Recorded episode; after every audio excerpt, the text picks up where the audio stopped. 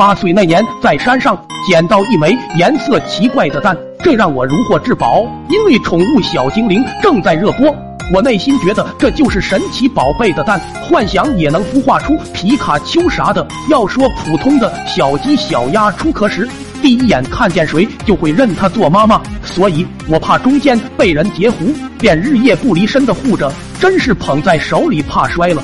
放在兜里怕挤了，晚上还要用手电筒照一下，观看发育情况。这过程就跟现在开盲盒的感觉一样。慢慢的，我竟然体会到了做妈妈的感觉，对蛋有了感情，觉得哪怕就是孵头小猪出来，我也会当亲儿子一样疼爱有加。那天中午，老妈让我去劈柴，我怕弄碎宝贝蛋，就临时放到桌上。结果回来发现蛋不见了，桌底下也没有，急得我满头大汗。难道不会吧？我赶忙冲进厨房，